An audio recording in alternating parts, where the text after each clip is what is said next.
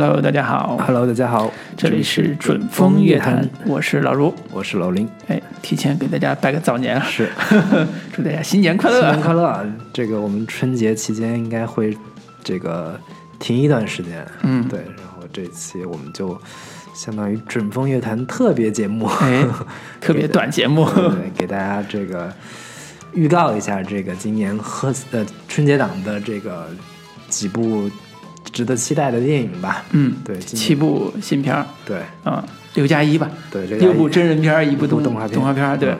然后我们来盘点一下贺岁档，叫春节档的六六加一七部电影，出谁能成为最后的大黑马？最后成为赢家，大赢家，大赢家对对对。嗯。今年这个贺岁档也算是呃，号称历年春节档最佳阵容了嘛？是，对，说是各种的神仙打架，嗯，各种的品质过硬，对然后吊的大家胃口还挺高的。沈沈腾自己打自己，对，喜剧明星这个不容易，反正对，今年有两部上映，嗯，感觉今年春节档要热闹了。是。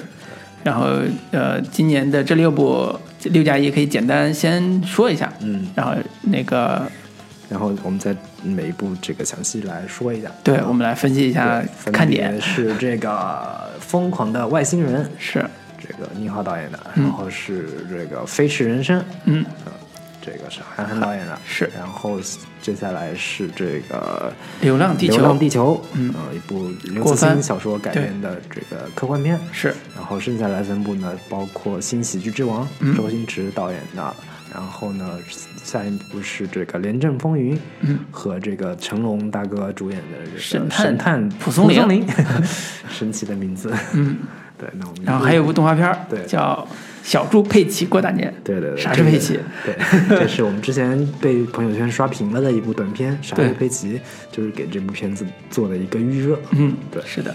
所以你看今年的贺岁档，啊，宁浩、黄渤、沈腾、徐峥、周星驰、韩寒、成龙，哦，简直是要神爆。了，要爆了。对对对，然后类型也特别丰富多样吧对个这个科幻喜剧，然后还有科幻片，这个《流浪地球》，是然后包括这个呃《廉政风云》，算是偏这种呃正剧范儿的这种剧情片，嗯，然后这个《新喜剧之王》也是偏喜剧，嗯因为毕竟这个春节档还是以喜剧片为主。对，合家欢嘛。对对对，嗯。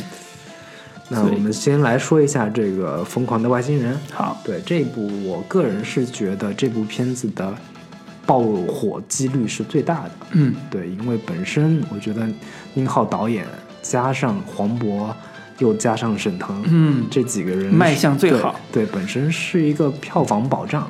对，然后据说保底已经是二十八亿保底了，感觉是这不得超个五十亿啊嗯？绝对是要奔着三十四十五十亿去的。嗯对，然后本身宁浩对于啊、商业片的一个把握，对，对于这种大众口味的一个熟悉嗯程度，我觉得它肯定是一部呃，在这个票房的这个火爆的可能性这个几率上是最高的。对，对而且也是疯狂系列的相当于第三部吧。对啊，然后这个系列也是大家喜闻乐见的一个熟悉的品牌。嗯对对啊，从疯狂的石头开始，到疯狂的赛车，对到这部疯狂的外星人，你不管外星人你喜不喜欢看，疯狂这两个字儿你是喜欢看的吧？对，然后这原先故事本身是据说是从刘慈欣的这个短篇小说《乡村教师》嗯来的，但是呢，后来现在已经基本上被改应该是全改了吧？对，改的 面目全非了，然后加入了大量的是宁浩自己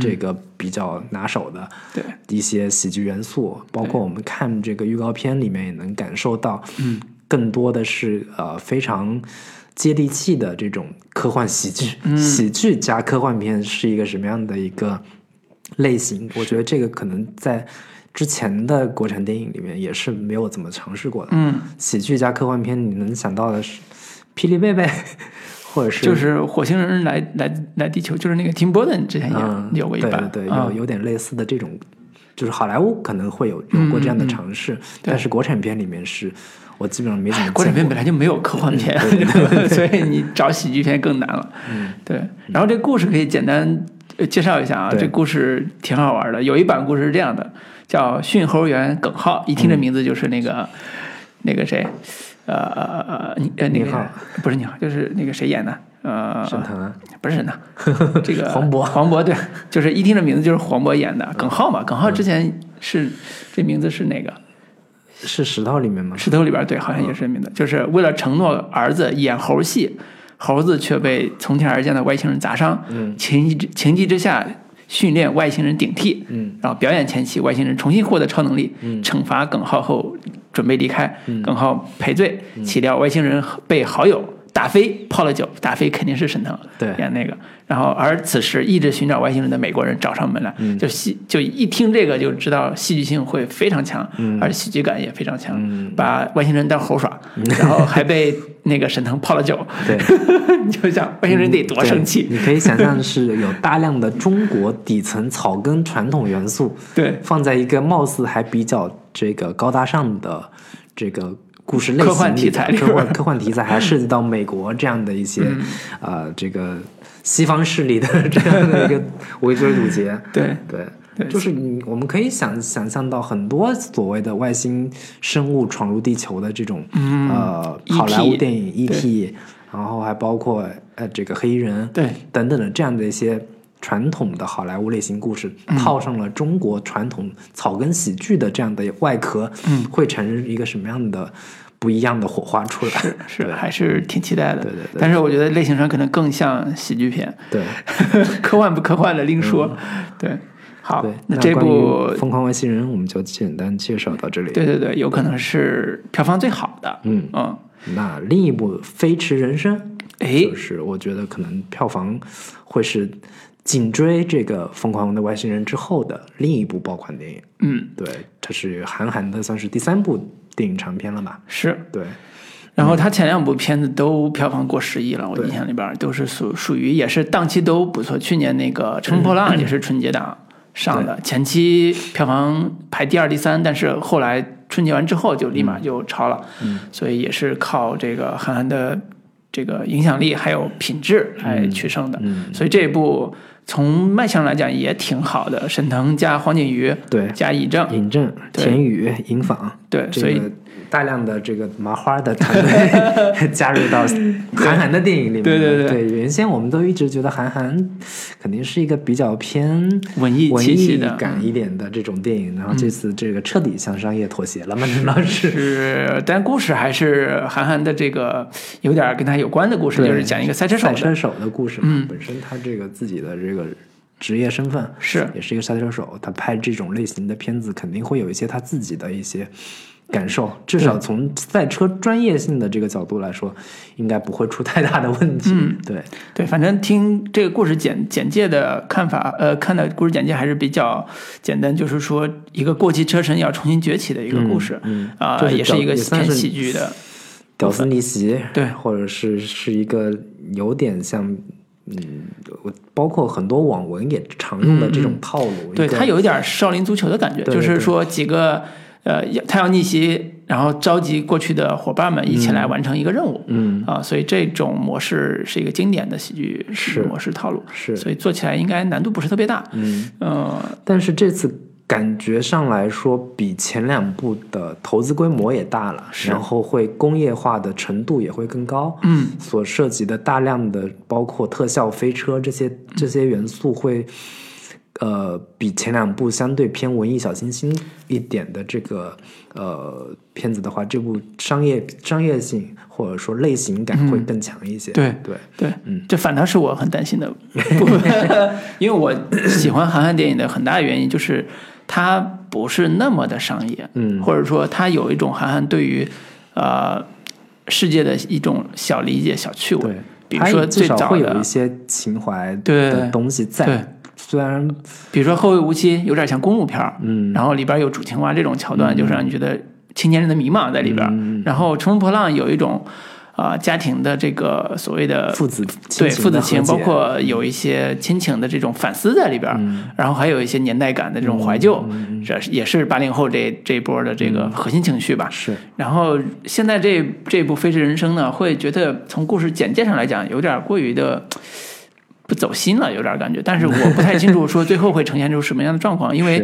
据说韩寒之之前有一个特别喜欢的赛车手，嗯呃，相当于是他的大哥这样一个人物，在一次比赛中去世了。啊，然后影响也对他有很深的影响，嗯啊、出一出事故呃去世的嘛，所以对他有很深的影响。也也许这部《飞驰人生》会啊、呃有一些他对这种所谓的理想化人物人物的一些、一些描述吧，但是我不太清楚最后会是完成度怎么样，但是有点担心，说实话。嗯 反正我看那两稿两版预告片，我会觉得有一点，就是韩寒有那么一点自我重复的感觉，会比较严重。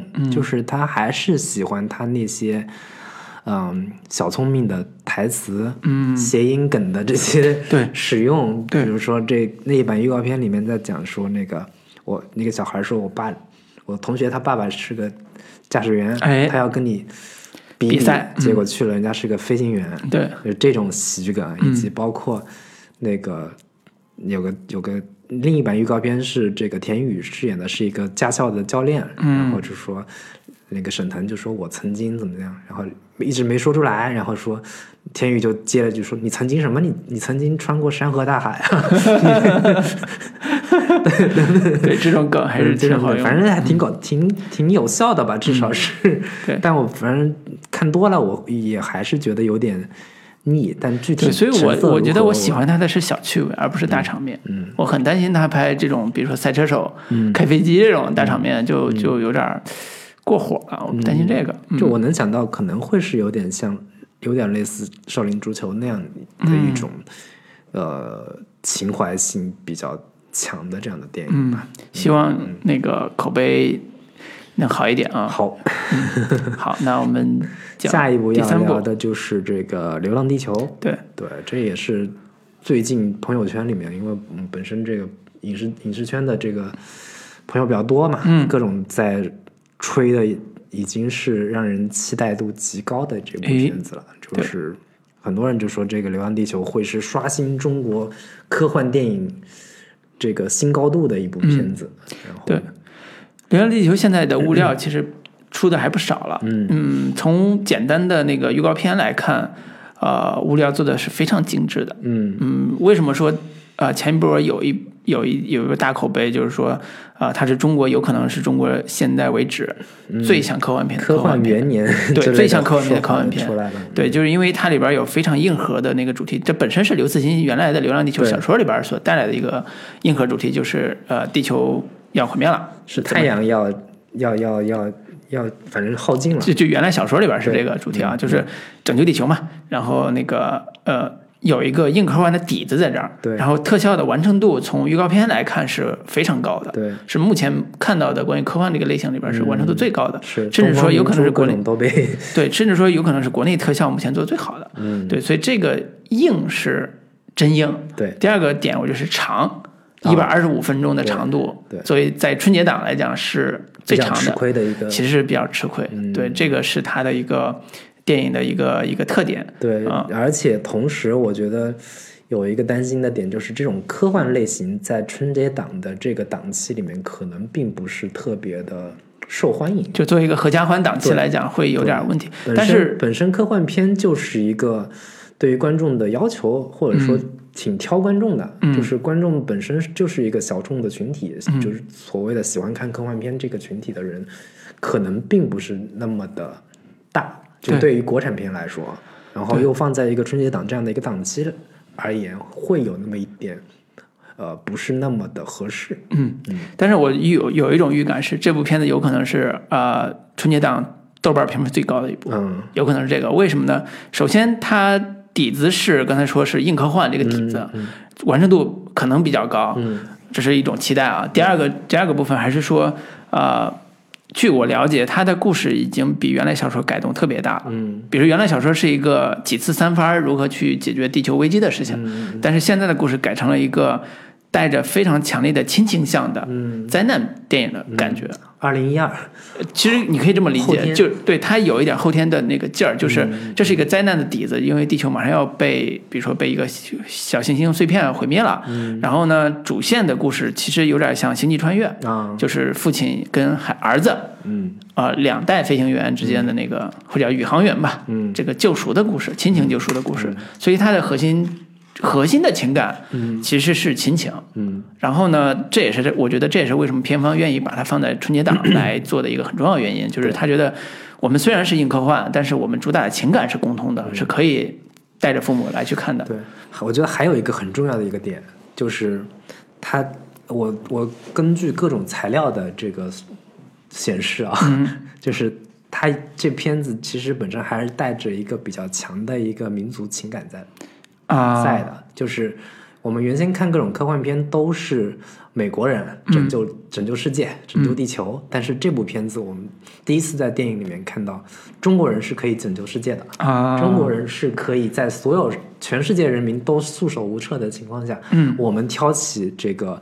拯救全宇宙的重任，嗯，这个其实还是带有，就是在这个呃春节档这个档期里面，是会对于某一些这个民族情感，嗯。这个层面上会有一些比较好的一个呃提升吧，嗯。对我觉得，所以这个片子里边的大男主吴京，对吴京老师，吴京老师，他作为一个男一，就是里边的核心代言人，嗯。呃，应该说这个刚才你讲的这个情绪，嗯，战狼式的代代代入感还是很强的。对我不单拯救了这个难民的这个中国非，洲算什么？拯救地球才是正事儿。对，就是这个情绪应该在春节档也是有一波受众的。嗯啊、反正我其实是挺期待这部电影，嗯呃，有一个新的突破的。对，从我们看一堆这个喜剧片之外，嗯，我们也是可以在春节档看一些呃别的类型的电影。对嗯对，非常期待这样一个中国可能叫第一科幻片的这个概念能够在春节档真正引爆。是，嗯，那下一部就剩下三部可能成色稍差一些，嗯对，然后这个就是我们要说的这个周星驰老师的《新喜剧之王》。对，嗯，这个当年《喜剧之王》也是成为一代人的这个回忆了。嗯但是这部片子《新喜剧之王》，据说啊，我当时 听说是那个呃《美人鱼二》，他们还这个没没做完，对，后期都没没没有完成，嗯。所以但是又想要抢占一下这个档期，所以周星驰好像就花了很短的一个时间，嗯。几个月一两个月就把这个片子给拍出来了，嗯。然后这个可能会有一些这种让人担心的地方吧，嗯。包括这个演员阵容也是跟当年完全不可同日而语。是。柳飘飘当年。是张张柏芝，这次换了一个叫鄂靖文，对，然后这个王宝强、张全蛋、田启文、这样的一些这个草根的这个阵容配置，嗯让人觉得可能是另一部这个我是我不是路人甲，啊，我是路人甲尔冬升，对尔冬升这样的感觉的这个片子，就是质感可能没有那么好。包括他放出的预告片第一版的时候，也是把原先《喜剧之王》里面的老梗嗯，翻来覆去的用。是，对，就是很多人都觉得可能是烂片预定这样的一个感觉吧。嗯，从他这次宣发的物料看，其实就挺担心的。比如说，呃，我们经常见周星驰的电影在做宣发物料的时候是特别的极致的，嗯啊，极致到都不用演员的头像，是吧？比如说我们在路边看那个大海报，嗯就是路马路边的现户外大海报，上面只写几个大字儿。周星驰作品《新喜剧之王》完了，嗯其他啥都没有，代表是大年初一上映，完了就没有没有那个连连连照片都没有。对，演员脸都没有。对，就早年美人鱼也这么干过，但是美人鱼的物料后来就很精细了，就比如说要出张雨绮啊，包括出这种大特效这种这种宣传片，我们看到现在看到的这种宣传物料，呃，视频上嗯。特别草根，嗯，就是那个鄂靖文是之前那个《欢乐喜剧人》还是哪个？我是喜剧人对，那个里边的第一季的冠军嘛，嗯。算是一个呃新人。刚刚露出头的一个喜剧新人，嗯，然后担当起这么重的角色，王宝强可能戏份不会特别重，对，然后其他都是草根的这种小演员，嗯。里边的主要的故事还是在拍戏这个事儿上，对，这个是我特别担心的。想要去这个出人头地，对。这么一个故事嘛。第二，对。我看另一版预告片，可能在故事线上会更清晰一些，嗯，然后煽情性也会更强一些，就跟他父母那个对，跟他父父母，嗯。然后怎么着，就是父母不不支持他对。当演员的梦想呀，嗯，然后他每次回回家之后就会受到家人的这个父亲都就是不认他这个女儿啊等等的这样的一些桥段，嗯。还是有一些煽情催泪的这个功能的，对。对我觉得可能。从编剧能力上来说，周星驰应该还是会编出一个，呃，至少能让让你又哭又笑的这样的一个故事。嗯，我觉得这个能力我还是相信他有的。是，所以这个片儿可能最大的风险就是口碑，嗯。最大风险就是口碑。如果上了几天、两天、三天，嗯。口碑一下就滑跌特别厉害，那这个片儿估就就有问题，就不行了。嗯，对，所以这也是我觉得可以劝观众再等两天，等两天再看。行，嗯，那下面要聊的那一部另一部片子就是《神探蒲松龄》，神探蒲松龄，是这个成龙大哥，嗯每年这个春节档都能见到他的身影。哎，对，之前尽管他现在感觉也是有点打不动了，嗯但是他每年还是非常卖力的这个给观众贡献他的这个经历吧。对，嗯，反正这个反正听这个名字也是觉得有点怪怪的。蒲松龄跟神神探这个搅和到一块儿，这个嗯人家蒲松龄不好好写《挑战之一》，开始去探案了。对，嗯然后演员阵容也是包括有阮经天、钟楚曦，嗯，这样的一些演员，然后也是走一个东方玄幻吧，感觉嗯特别像是《捉妖记》的这种类型的合家欢电影。嗯然后从预告片来看，也是蒲松龄变成了一个捉妖大师，对然后底下养了一堆小妖精嗯，之类的。养了小妖精，就这个片儿我自己还是挺吐挺想吐槽的，嗯，就是特别像网大，你知道吗？听着名儿就连名字连那个时候，如果不是成龙演，我觉得就跟网大没啥区别没有。区别了啊。对就是这个导演本身也没拍过什么好片子。对，上一部片四点二分，就是觉得挺挺挺瞎的。嗯，对，所以对于这部片子的前景极为不看好。不不容乐观哈。但是，嗯，就是可能你不要小看成龙对于普通二三线城市观众的一个影响力。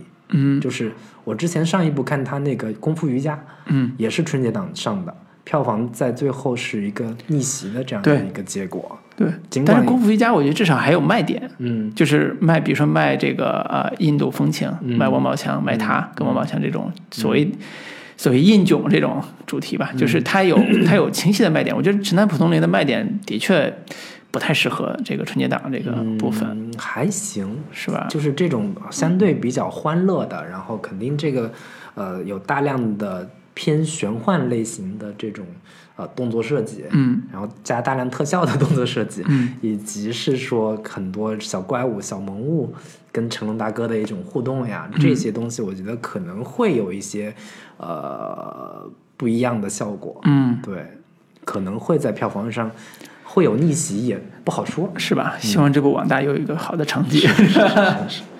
啊，那接下来下一部下一部我们要说的就是《廉廉政风云风这个是这个麦兆辉导演的作品，对然后庄文强是监制，对，但是演员阵容也是比较强大，是包括这个渣渣辉、哎，刘青云和 这个林嘉林嘉欣，对，都、都是个港片里面硕果仅存的几个演技派的演、对这演员了吧？对嗯，我觉得这一类片子其实卖的比较好的，还是像激战这种带动作的。对，寒战。呃他我觉得寒战我觉得这个片子嗯。跟寒战的相似性会更对对对，高一些对寒战也是反腐的那个主题，对。激战可能偏动作性会更强一些，嗯。它这个可能从剧情上、剧情向、悬疑向的这个层面会更多一些，嗯。对。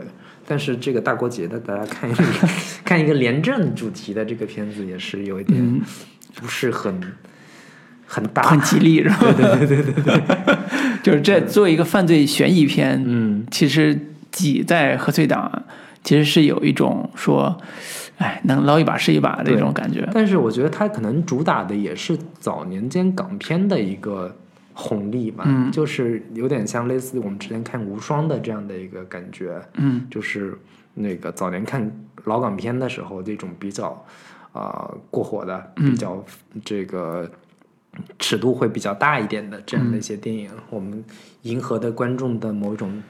大老虎打大老虎的这样的一种心态，春节期间大家可可以是有一个这个茶茶余饭后嗯聊的某种谈资这样的一些心态。嗯，我印象里边前几年港片儿贺岁档表现最好的，当然不是品质最好的，表现最好的是《澳门风云》那个系列，嗯嗯嗯，那个算是娱乐性比较强的。对，有周润发呀，有这种所谓赌场这种，周润发当年四大天王就是快凑齐了。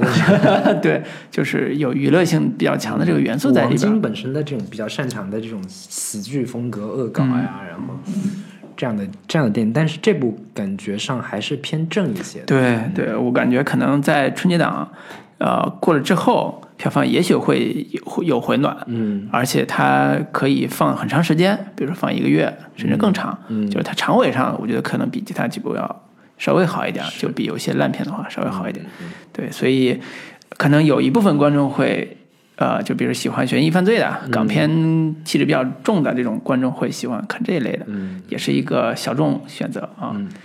好，那最后我们要聊的就是这个小猪佩奇过大年。诶，因为小猪佩奇这个片子就它的发行就很就很剑走偏锋的感觉。嗯呃，一开始在我们朋友圈报就是靠那部短片《傻傻是佩是佩奇》，然后那个短片也很奇怪，其实，它不太像主打的这个核心受众人群，它是先做影响力，就是先让大家知道这部片子要上了，嗯然后那个片子其实拍的特别像中国移动广告片儿那个，信号不好。就是它有一个这个，相信大家好多人都看过这个，片子，就不多介绍了啊是引起了。一些小小小争议吧，对对对有点像这个抹黑我们中国农村的这个农村人的形象，觉得我们连佩奇是什么都不知道，对，就你们城里人养得起，对养得起，对，所以这个片子在在应该是在一线城市，我觉得要口碑度要更更高一点对，比比比它的真正的所谓的下沉用户来讲要更要更高。它。还是主要主打的，其实这片子肯定还是主打这个儿童观众。是，这个你看我们现在佩奇这个这种动画片，嗯，这个在各大视频网站播放量有多么的恐怖，是，以及我们每年这种这个《熊出没》系列，嗯，出了这么多部，票房每一部都这么坚挺，哎。就是千万不要小看孩子的消费力，就是关键是一个孩子要去，至少得带俩人，对对对，然后俩大人。爷爷奶奶说不定也要带着一块儿去，就是父母看一遍，爷爷奶奶再带着，看一遍。带动力是非常强的。嗯对，这是他是在春节档能够这个有可能会获得一个也不错的票房成绩。对，而且这部片子有个特点是，我本来以为它是纯二 D 动画片，但是后来发现它其实有真人实拍的部分。哦，会觉得很奇怪，说，哎，为什么一部《小猪佩奇过大年》这种电影里边会有真人实拍的这个这个演员在里边？嗯，就可能在讲故事上，嗯，有有一些新的这种模式吧。比如说，它里边有个有一些情节，就是比如说大家一起来团聚，除夕那天爷爷奶奶、姥姥姥爷他们一起团聚。然后有一些传统习俗什么的，然后再开始进入到动画部分啊，我觉得可能有这种表表表表现的方式吧其。实这东西也不新鲜嘛，就是之前好莱坞早就已经做过了，九十年代那个什么谁杀了兔子罗杰，啊，对 对像什么空中大灌篮，对。都真人跟动画角色一块互动的这样的一个一个形式，其实也对，早就有了。对，所以它原严格意义上说不算纯动画片，嗯。它有点像家庭喜剧动画片，就 有家庭元素，有喜剧元素，也有动画的元素，就是它融合性比较强。而且这部片子也是阿里影业嗯，主投的，是，所以在这个票房，比如说淘票票这种票房网站上，估计也会力推，所以票房应该还是说不会差对，啊、但是核心受众可能就就是主要以孩子为主。嗯，行，那这个今年和春节档的六加一嗯这个七部片子，我们就基本上介绍到这里。嗯，那这个到底鹿是鹿死谁手？手是吧？啊，老林，你会选哪部先看？先看哪部我先看肯定是会看这个《疯狂的外星人》。啊？嗯，呃，也是哈。如果回到家跟朋友或者对啊，你说我非得去看小猪过大年，氛围不对是吧？对对对对对，对，好的，那希望这几部片子有一个好的表现。等我们那个春节春节回来之后，之后我们可以再做一个盘点吧。对，小盘点，看看这个，或者说哪部片子，我觉得我们觉得特别值得聊的，我们做一期长节目来聊一下。是是是，好的，行，那就跟大家说再见了。哎，新年快乐！新年快乐，拜拜，拜拜。